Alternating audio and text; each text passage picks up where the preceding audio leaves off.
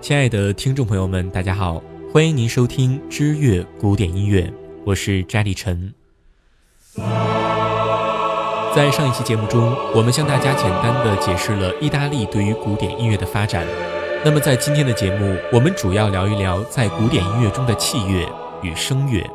同时呢，这也是我们古典音乐意外史的序言中的第三期节目。中世纪是音乐的困乏时期，随着文艺复兴，音乐也开始发展起来。这个时期的音乐主要是服务于教会，教会唱诗班唱出丰满华丽的复调音乐，音乐不再仅仅是单旋律了。此时的乐器与现在相比，自然是不能同日而语，所以在这个时候，声乐才是主流。封建时代，文化是贵族与教会的专属品，豢养乐队、乐师也只有这两个阶级才能负担起。此时的音乐为教廷服务，在宏伟的大教堂里，内部雕龙画凤，神职人员身着华丽，巨幅的壁画装饰着舞台，再加上和声音乐的威力，很自然地让每一个走进去的人本能地臣服于此。几乎每一个教堂都会放置管风琴，配备管弦乐团、合唱团。这些巨大的声音使得人理智麻木，通过这种做法，很容易让人像羔羊一样的顺服，让人感到神的威力。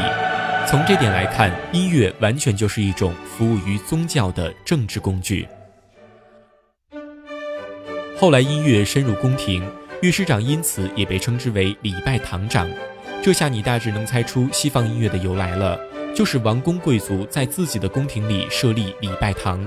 再次包揽音乐事务的人们的日常，可见基督教比任何一门宗教都懂得音乐的那种能够麻痹人脑的力量，同时也是最会利用这种力量的宗教。基督教有多么重视音乐呢？即使在现在，若你要成为基督教神职人员，你都必须接受系统的音乐教育。作为教化民众的工具，音乐总是比其他的说教方式更加的直接有效，让每一个人都承认原罪。对那种末日审判保有本能的敬畏，让所有人都跪在神的脚下祈求宽恕，能达到这样的效果，音乐成了不二法门。若你亲眼看过弥撒仪式，你就会明白，在那样的场景下，能做的只有赞美神，以及跪在神的脚下祈求宽恕和怜悯。音乐就是为了显示神的那种强大威力和尊严而创作的。在教会的合唱团里，大家会唱各种各样的复调音乐，从各个方向侵蚀着信徒们的脆弱的大脑。通过唱诗般反复的吟唱，让聆听者被教化、被驯服。因此，非人性这一点很重要。它就像一座宏伟的建筑，这样的效果在多神教的国度很难实现。具体为什么，我们有机会再详细的探讨研究。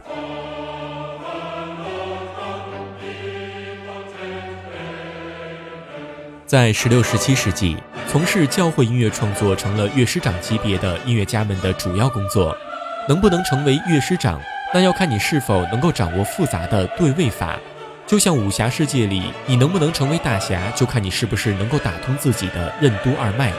只有掌握了对位法，并将其运用到自己的音乐创作中，你才能被当时的主流阶层接受。否则，你只能游离在当时的主旋律之外。做个无足轻重的小角色。随着启蒙思想的崛起，削弱了教会的势力，人们逐渐开始研究、关注自己本身，音乐也开始承担娱乐大家的角色。好比十七世纪初出现在意大利宫廷歌剧，原本是一种极其奢侈的娱乐。在十八世纪，人类迎来了理性时代，用理性的眼光检阅所有艺术门类是大趋所势。但唯独音乐逃过了这一劫，因为布里吉特·布罗福这么说：“音乐就是非理性的。”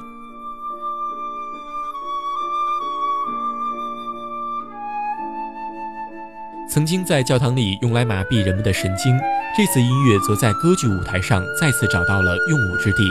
当时的职业歌手只有教会才有，所以要请专业人士只能再次向教堂低头。众所周知。教会的唱诗班是拒绝女人的，但无女人不成戏。为了解决这个问题，教会寄出了卡斯特拉特，就是阉人歌手，让他们来唱女人的角色。阉人歌手直到十九世纪才被废止，但在梵蒂冈还是被勉强的保留到了二十世纪初。最后一位卡斯特拉特是阿雷桑德罗·莫雷斯基，他在一九零二年和一九零四年的唱片现在已经被制作成 CD 了。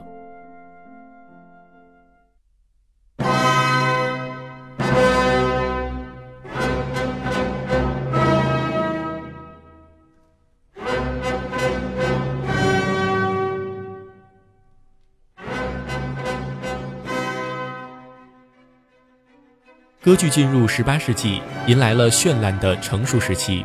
欧洲的各个宫廷一夜之间就像相约好了似的，争先恐后的修建歌剧院，雇佣意大利歌手上演歌剧，就像寿司只有江湖式的最正宗一样，歌剧也只有是意大利的才有人买账。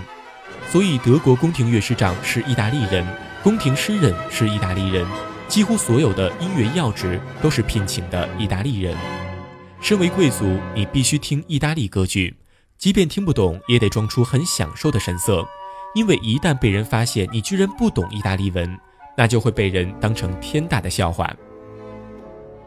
在意大利风席卷欧洲的同时，只有法国稍有不同，那里不仅仅上演意大利文的歌剧，法文歌剧也被搬上了舞台，而且法文歌剧还加上了芭蕾舞，从而形成了独树一帜的风格。这一点还得感谢那位太阳王路易十四。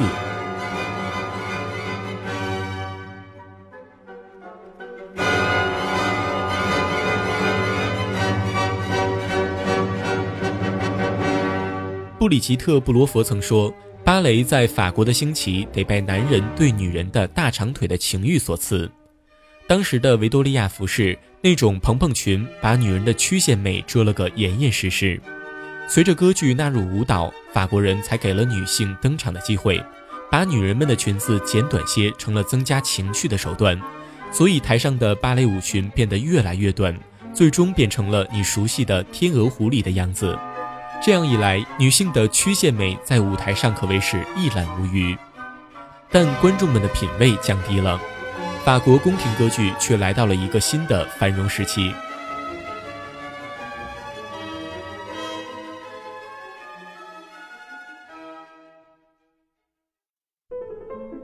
在整个西方男权社会里，获得社会认可就是从登上舞台，成为舞蹈演员开始的。